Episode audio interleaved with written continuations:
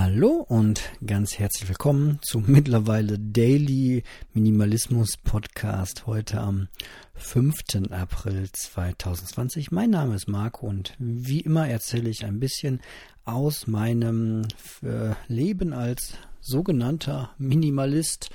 Ähm, was das ist, dürft ihr selbst herausfiltrieren, indem ihr diese Podcast regelmäßig hört. Was definitiv nichts mit Minimalismus zu tun hat, ist mein sehr nerviger Hang zum Hypochonder-Dasein. Ähm, Hypochonder sind ja Menschen, die sich Krankheiten einbilden zu haben, die sie dann äh, doch nicht haben. Und ich habe so ein bisschen, fürchte ich, manchmal Phasen, wo ich diese Tendenz äh, habe. Ähm, ja, zum Beispiel ist das Thema Krebs bei mir irgendwie immer diffus äh, vorhanden. Das ist, äh, das ist echt eine, eine komische äh, Sache immer wenn irgendwas an meinem Körper nicht so funktioniert, wie ich das erwarte, dann äh, tickt bei mir sofort diese Vorstellung, äh, irgendwie Krebs haben zu können im, im Kopf rum. Und ähm, das ist dann ein bisschen nervig, wenn man gerade am Sonntagmorgen irgendwie mal kurz aufwacht, weil man irgendwie mal ähm, ja, pinkeln muss so und ähm, mittlerweile ähm, ich weiß gar nicht, ob ich das früher auch hatte, aber irgendwie einmal in der Nacht muss ich halt raus und pinkeln. So, ist ja jetzt auch erstmal nichts Schlimmes. Ähm, und dann fängt, fängt bei mir so ein, so ein Karussell an, was ich aber eigentlich relativ leicht dekonstruieren kann, wenn ich mir dann irgendwie gucke, oh mein Gott, du musst, du musst ja alle zwei Stunden etwa äh, äh, pinkeln. ich aber, ich aber dann gleichzeitig auch merke, naja, du trinkst halt auch einfach sehr viel Kaffee und hast dir auf der Arbeit irgendwie angewöhnt, alle zwei Stunden einfach äh, pinkeln zu gehen. Und ähm, heute Morgen bin ich aufgewacht und hatte so, so, so ein leichtes Ziehen in, in der Hüftgegend und dachte mir, oh, das, das ist so ein Drücken, oh mein Gott, das ist bestimmt die Bla oh, Blasenkrebs.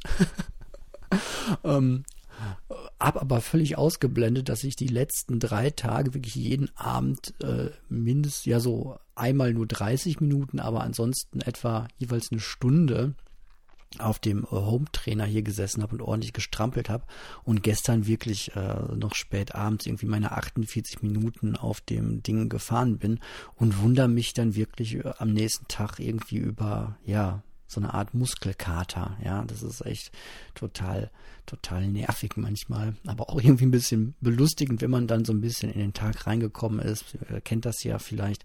Äh, Sorgen, die man nachts hat, sind immer viel größer als äh, am Tage. Und ja, mit meinem Zahn war es genauso die gleiche Geschichte, als irgendwie der die Zahnwurzel sich entzündet hatte und das gemacht hat, was dann eigentlich auch ganz normal ist, nämlich dass das dann rauseitert. Ähm, war meine erste Sorge auch irgendwie beim Zahnarzt, ich da war und die Ärztin sagte, ja, machen Sie sich mal keine Sorgen, wir gucken jetzt mal, was das ist. Und ich so, ja, hoffentlich, Hauptsache kein Kieferkrebs. So, wo, wo ich mich so anguckte und ähm, sagte, aha, naja, okay, äh, gucken wir. Aber das, ein Hypochonder darf man das auch nicht sagen, ne? Weil eigentlich erwartet dann so ein kleiner Hypochonder wie ich so solche Aussagen von Ärzten. Auf gar keinen Fall. So die Sprechstundenhilfe hätte jetzt also wirklich sagen müssen, auf gar keinen Fall ist das so. Und wenn sie es aber nicht sagt, dann denkt man, oh mein Gott, es könnte ja wirklich sein.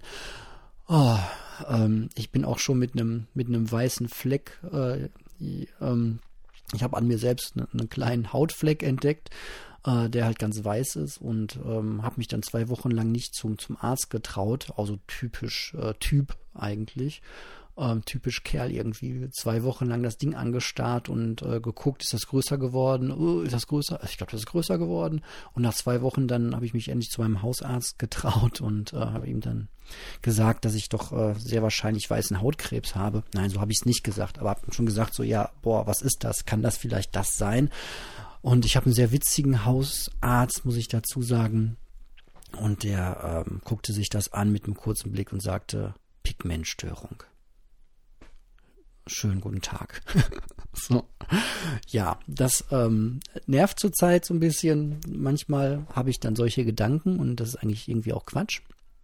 Aber das ist ja gerade jetzt zu unserer Zeit, in dieser blöden Corona-Krise, irgendwie was, wo, wo ich auch das Gefühl habe, dass ich nicht so zu Ärzten hin könnte oder einfach jetzt auch das Gesundheitssystem nicht mit so einem, äh, solchen Untersuchungen ähm, nutzen wollen würde oder das vielleicht auch gar nicht so gut ginge, weiß ich nicht.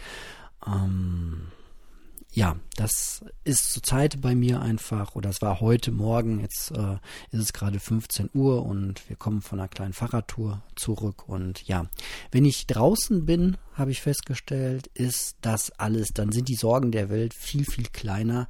Ich muss einfach viel mehr raus, habe ich festgestellt. Ist natürlich auch ein bisschen schlecht zurzeit. Ja, gut, bevor es äh, weiter mit Corona äh, geht, ähm, habe ich mal Folgendes gemacht. Ich habe das als Titelbild der heutigen Folge auch ähm, gepostet. Ähm, ja, das hatte mich ein bisschen gewundert, denn selbst ich als Minimalist und ich mache das jetzt seit 2006, versuche ich wirklich alles, was überflüssig ist, irgendwie wegzubekommen. Selbst ich hab's, äh, hab zwei volle Einkaufstaschen voller Textilien, voller Klamotten, die ich alle tragen tragen könnte und auch getragen habe und auch regelmäßig äh, getragen habe. Also nichts, wo man sagt, so, das äh, sind Sachen, die ich eh nie wieder anziehen würde. Das sind alles Sachen, die mir gefallen. Aber selbst ich habe zwei große Tüten aussortiert und in die Ecke gestellt, jetzt erstmal, die ich einfach ja nicht brauche. Und ich frage mich halt, wie das Leuten geht, die äh, keine Minimalisten sind, wie viel Tüten die vielleicht ähm, in die Ecke stellen könnten. Ähm, vielleicht mal für euch ein schönes Experiment. Mal gucken, mit wie wenig man auskommt. Äh, muss man schauen, ob man, wie gesagt, hatte ich ja in einer anderen Folge schon mal auch das Feedback, ob man in einer Familie wohnt und dann recht leicht eine ganze Waschmaschinenladung voll bekommt oder ob man Single-Haushalt ist. Dann muss man natürlich ein bisschen mehr im Schrank haben, bis die Maschine wieder entsprechend voll ist. Das ist, ist schon klar. Ansonsten sind mir noch mal ein paar Gedanken heute in den äh, Kopf gekommen zum Thema Corona. Also es gibt vor allem ein Geräusch, was, was ich irgendwie mit Corona jetzt langsam anfange zu verbinden, nämlich das äh, Geräusch von Flatterband im Wind. Das klingt so, als würde jemand draußen seine, sein Bettzeug ganz heftig ausschlagen. Könnt ihr euch ja ungefähr, denke ich, vorstellen. Das ist das Geräusch, was man zurzeit hört, wenn man an Spielplätzen vorbeikommt. Die sind ja alle gesperrt und entsprechend mit äh, rot-weißem Flatterband abgesperrt. Und das ist schon irgendwie ein ganz komisches Bild. Und dann flattert das auch noch so, dann gibt es diesen Sound dazu. Das macht einem auch nochmal die Besonderheit oder die Krise, äh, in der wir gerade mittendrin stecken, so ja bildlich und auch vom Geräusch her. Ja, es ist ansonsten vielleicht still. Ähm, das ist ein Ort, wo ansonsten Kinder schreien, laufen, toben würden und da ist jetzt irgendwie nur Flatterband drum und das flattert im Wind. Und dann man weiß, das ist in der ganzen ja, Bundesrepublik gerade so. Das ist schon irgendwie ein ganz stranges äh, Gefühl. Ja, ansonsten dreht sich gerade irgendwie gefühlt äh, alles darum, um diese Neuansteckungsquote. Und die Message ist, wenn wir die irgendwie signifikant unter 10% bekommen, dann können wir eigentlich auch mal langsam wieder darüber nachdenken, die getroffenen Maßnahmen, äh, Ausgangssperren oder Wirtschafts, äh, ja, Schließung von äh, ganzen Wirtschaftszweigen wieder langsam zurückzufahren. Ähm, zum Vergleich, ich glaube, die USA sind zurzeit so um die 14 Prozent ähm, und wir halt so um die 10 Prozent. Ja. Ich habe da immer noch ein sehr ungutes, ungutes Bauchgefühl dabei, weil ich mir denke, so, ja, das, ähm, nur weil die Ansteckung jetzt vielleicht nicht mehr exponentiell durch die Decke geht, sondern nur noch vielleicht steil ansteigt, soll das jetzt heißen, dass wir wieder zum normalen Ablauf zurückgehen, dass wir wieder alles aufmachen und weitermachen wie bisher? Ähm, ich kann das irgendwie ja schon begreifen, warum das, warum man das vielleicht machen möchte. Äh, vor allem, wenn man wirtschaftlich gerade hart davon getroffen ist. Auf der anderen Seite will ich, ja, ich würde ganz ja, ich möchte nicht in einem Land leben, wo es jetzt nur noch darum geht, ähm, dass die Wirtschaft wieder äh, gestartet wird, dass wir wieder auf ein äh, auf einen Stand zurückkommen, wie es vor der Krise war und das in Ordnung ist, solange auch nur noch ein Beatmungsgerät für alle also frei bleibt und wir genug Krankenhausbetten haben. Das ist irgendwie ein komisches Bild, weil ich stelle mir gerade vor, was hätten wir denn gemacht, wenn wir auf jeden Fall genug Krankenhausbetten gehabt hätten. So, ähm, sagen wir vielleicht, weiß ich nicht. Ja, immer genug. Es, egal was passiert, auch exponentiell. So, wir haben immer genug äh, Beatmungsgeräte und Krankenhausbetten, Intensivbetten, alles gut. Hätten wir das dann einfach so durchlaufen lassen? Hätten wir es dann einfach alles in, in Kauf genommen und ja, nehmen wir das jetzt äh, weiterhin alles so in Kauf, solange das Gesundheitssystem nicht äh, völlig äh, zusammenbricht? Oder wäre es nicht eigentlich angezeigt, ja, zum einen diese Maßnahmen so lange weiterlaufen zu lassen und zu gucken, wie man das Leben wieder äh, normalisiert im Rahmen der äh, ja, gesundheitlichen notwendigen Sachen, dass sich nicht wieder mehr Leute anstecken. Weil von meinem Verständnis her wäre doch eigentlich geboten, jetzt zu versuchen, dass sich maximal wenig Leute anstecken können, bis wir einen Impfstoff oder, und oder ein Medikament zur Verfügung stehen haben.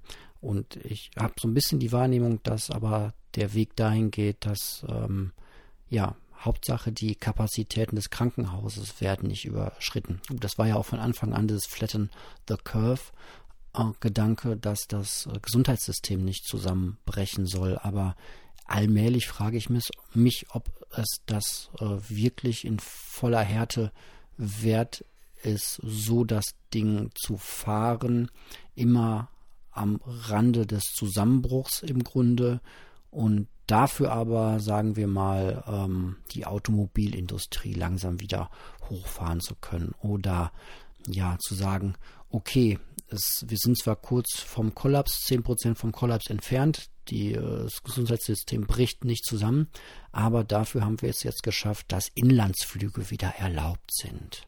Ja, oder selbst Sachen, wo ich sage so, boah, keine Ahnung, unangenehm, so, ähm, das war das fällt mir gerade ein bisschen schwer, ein unangenehmes Beispiel für mich. Ja, Spielplätze. Spielplätze und das Sportstudio sind Sachen, die mich ganz konkret hart treffen. Hm, hart in Anführungsstrichen, so, ja, ha, aber das ist schon echt doof. So, ja.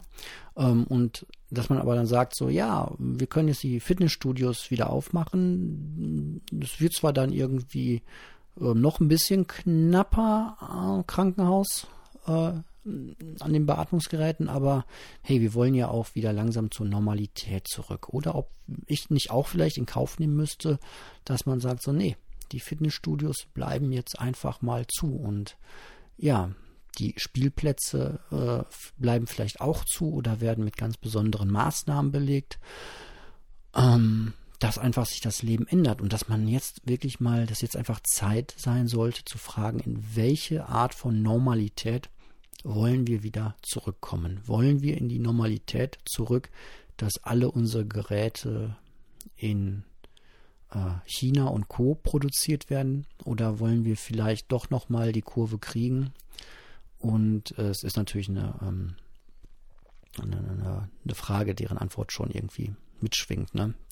Ähm, deswegen kann ich es eigentlich auch sagen. Ja, ich wäre schon der Überzeugung, dass wir versuchen sollten, die äh, Produktionsketten wieder ähm, äh, zurückzubekommen.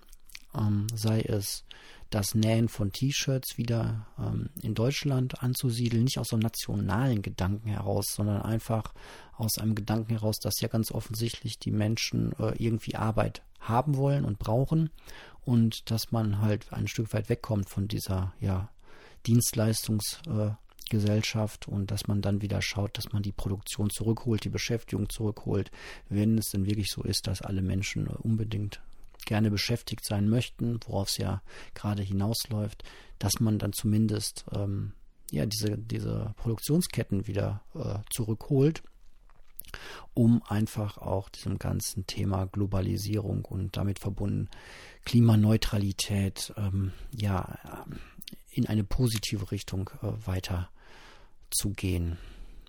Genau, das sind so meine äh, unausgedachten Gedanken. Ne? Ähm, aber das hat ja auch was schon mit Minimalismus zu tun.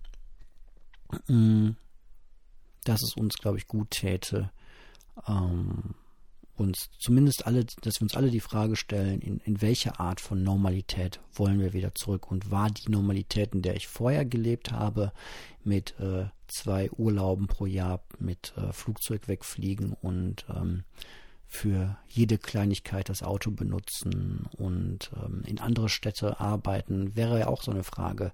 Muss die Krankenschwester aus Stadt A in Stadt B arbeiten, während die Krankenschwester aus Stadt B in Stadt A jeden Tag hinfährt. So, also um das ganz konkret zu machen, müsste ich als ähm, Mitarbeiter ähm, äh, vom Jobcenter nicht äh, eher in einem Wittener Jobcenter arbeiten und ähm, umgekehrt. So müssen wir alle durch die Gegend tingeln. Nein, müssen wir eigentlich nicht. Ich glaube, ne, wenn man, ob, ob man jetzt äh, von hier von Witten nach Hagen fährt äh, und da in einem Altenheim seinen Dienst macht oder ob dann das in der gleichen Stadt macht, ist eigentlich eher ähm, positiver, wenn man das doch in der eigenen Stadt macht. Und ja, das gibt auch Nachteile so. Ähm, ich weiß das von, von Lehrern, die haben vielleicht auch keine Lust beim privaten Einkauf oder Bummel durch die Stadt äh, ständig über ähm, ihre Schüler und deren Eltern zu stolpern.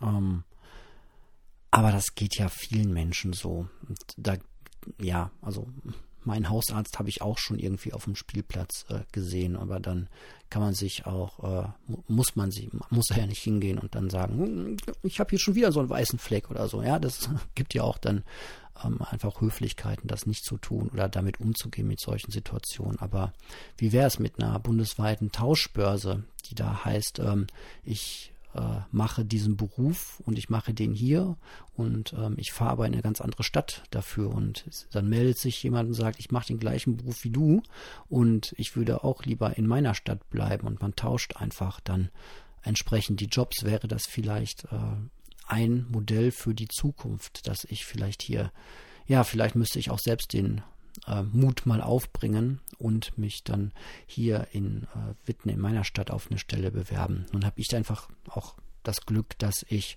mit der öffentlichen, mit dem ÖPNV mal eben nach Dortmund rüber fahre. Das empfinde ich jetzt nicht ganz so schlimm. Ich hätte, bräuchte eh ein Ticket, weil ich mit öffentlichen Verkehrsmitteln viel unterwegs bin. Von daher würde sich da jetzt äh, klimatechnisch nicht viel ändern. Aber ähm, natürlich hätte ich einen viel kürzeren Weg, obwohl mein Arbeitsweg auch schon sehr kurz ist. Also halbe Stunde von Bürotür zu Bürotür ist schon sehr, sehr kurz.